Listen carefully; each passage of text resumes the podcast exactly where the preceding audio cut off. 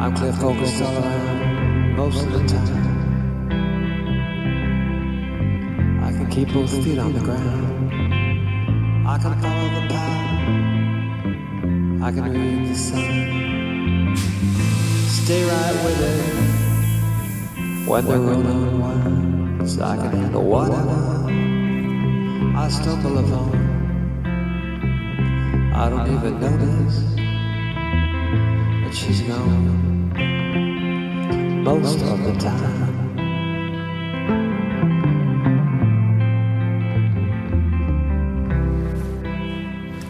Nadja Budde zählt zu den genialsten, weil wortmächtigsten und fantasiereichsten Kinderbuchautorinnen und Illustratorinnen unserer Gegenwart. Jetzt betätigt sie sich auch als Übersetzer, nämlich für keinen geringeren als den Kinderbuch-Titan Dr. Seuss mit The Grinch Who Stole Christmas, der Grinch oder die geklauten Geschenke heißt diese Ausgabe. Was interessiert Sie am Werk von Dr. Seuss, der weltweit äh, ein Held im Kinderbuchformat ist, aber ausgerechnet in Deutschland nicht so richtig bekannt? Ich glaube, das genau das interessiert mich. also beschäftigen tut er mich schon lange. Ähm, äh, ich habe den sehr oft mit meinem Sohn gelesen, als der klein war. Auf Englisch allerdings, weil mein Sohn zweisprachig aufgewachsen ist.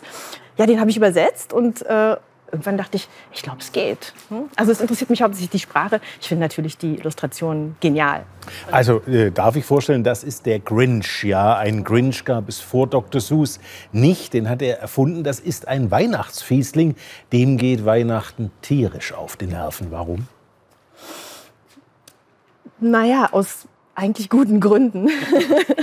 und ich muss gestehen, ich konnte mich mit dem Grinch auch irgendwie ein bisschen identifizieren. Ich offen gestanden auch. Der ja. hasst nämlich zum Beispiel den Weihnachtslärm. Den Weihnachtslärm, die singenden Leute, das Geschenke kaufen, das, das Beschenktsein, das große Essen und das einfach das Nervtötende Ein früher Konsumverweigerer, Kapitalismus-Skeptiker. Ein bisschen schon, ja. Und deshalb beschließt er eines Weihnachten, es sich nicht mehr bieten zu lassen und selbst etwas zu unternehmen. Was macht er? Er ist sozusagen ein invertierter Weihnachtsmann. Und zwar macht er nämlich Folgendes. Er geht ins Dorf und klaut die Weihnachtsgeschenke, aber nicht nur das. Er verhält sich sozusagen umgekehrt zum Weihnachtsmann. Er geht andersrum durch den Schornstein und bringt nicht die Geschenke, sondern nimmt sie durch den Schornstein raus. Und der Witz an Dr. Seuss Kinderbuch im Englischen ist natürlich, dass sich das ganz wunderbar reimt. Mhm. Und dank Nadja Budde tut das jetzt auch im Deutschen. Ähm, Sie haben ein besonderes Verhältnis zum Reim. Warum? Mhm.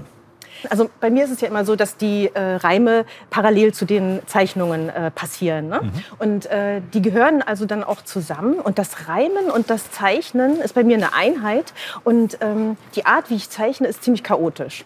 Und ich habe so immer das Gefühl, dass der Reim das Ganze sortiert. Also der Reim ist praktisch wie eine Ordnung. Mhm. Und, äh, ja. und irgendwann habe ich auch gedacht, ich brauche dieses Reimformat. Es ist praktisch wie, wie eine Sortierung. Und ähm, es hat so was Numerisches oder was Mathematisches, aber ich glaube, für mich ist es eine Sehnsucht nach Sortierung. In diesem Jahr gab es nicht nur diese Übersetzung, sondern äh, auch ein eigenes Buch von Nadja Budde, Letzte Runde Geisterstunde. Und äh, das wimmelt natürlich in diesem Buch von Geistern. Da gibt es Plagegeister, Flaschengeister, Erdgeister. Es wird sogar Geistergulasch gekocht. Vor was gruselt sich Nadja Budde? Oh, vor was grusel ich mich? Ich, na, ich grusele mich schon auch vor menschlichen Abgründen. Also ich glaube, das gruselt mich schon. Aber das steckt ja alles irgendwie auch in Geistern drin. Und irgendwie sind ja Geister eigentlich auch ein Spiegel unserer Seelen. Und ja. äh, insofern ähm, ja, sind da durchaus auch gruselige Elemente für mich drin. Jedenfalls die Geister von Nadja Budde sind, äh, das sind doch sehr menschliche Geister. Ich habe zum Beispiel ganz viele Kollegen aus dem Büro wiedererkannt. Ja? Das freut mich. Ja, doch, so war es äh, auch gedacht. Ähm, jetzt haben Sie eine buchstäbliche Bilderbuchkarriere gemacht. In den letzten 20 Jahren haben Sie in Ihrem Bereich Kinder-Jugendbuch im Grunde alles an Auszeichnungen erhalten, was man äh, nur erhalten kann. Ähm, Sie reisen auch sehr viel, sprechen, äh, geben Lesungen in den verschiedenen Sprachen, in denen Ihre Bücher übersetzt sind. Wie ist das überhaupt? Kommt denn so ein Kinderbuch, wenn das im Iran zum Beispiel erscheint hm. äh, oder äh, in Südamerika, hm. gleich an wie bei Ihrer bundesrepublikanischen Leserschaft? Nein, Was ganz ändert unterschiedlich. Sich? Ganz unterschiedlich. Und das finde ich das Spannende daran. Also manchmal kann ich deutlich erkennen, dass es überhaupt nicht gemocht wird. Also zum Beispiel in... Ähm sagen wir mal, Ländern, wo der Vergleich zwischen Tier und Mensch, also wo, wo diese Gleichstellung Tier-Mensch äh, äh, einfach nicht existiert oder es ist, kommt nicht gut an. Ne? Also es gibt ja Länder, da gibt es äh, das illustrierte Bilderbuch zum Beispiel gar nicht. Also ganz am Anfang war ich mal in äh, Kirgisien und ja. Äh, da, da, gibt es gar keine illustrierten Bilderbücher oder gab es zumindest damals, das ist jetzt auch schon eine Weile her. Und äh, da äh, hat, hat, man zum Beispiel gesagt, ja, das sieht aus wie Walt Disney. Oder also man, die Ästhetik war eher so in, so, die, so in Richtung chinesische, billige, äh, bunte Bärchen. Es ist immer davon abhängig, ne? wie, wie Leute so visuell erzogen sind. Haben diese vielen Reisen, die Sie unternommen haben, dazu geführt, dass Sie eher an Universalismus glauben, also dass wir alle mehr oder minder gleich sind, die gleichen Werte haben, die gleiche Psychologie uns leitet? Oder hat es eher Ihren Blick für die humanistische Differenz geschärft, dass wir alle sehr unterschiedlich sind?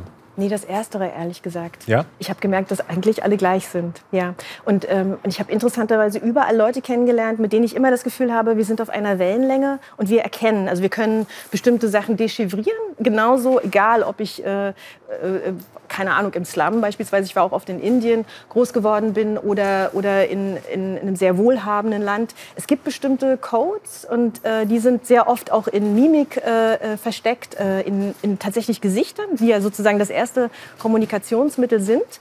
Und, äh, und darüber habe ich sehr viel, ähm, ja, sehr viel Verbundenes gefühlt. Wie hat sich denn Ihr Publikum über die Jahre verändert? Lesen Kinder, sechs, sieben, achtjährige im Jahr 2020 anders als vor 20 Jahren?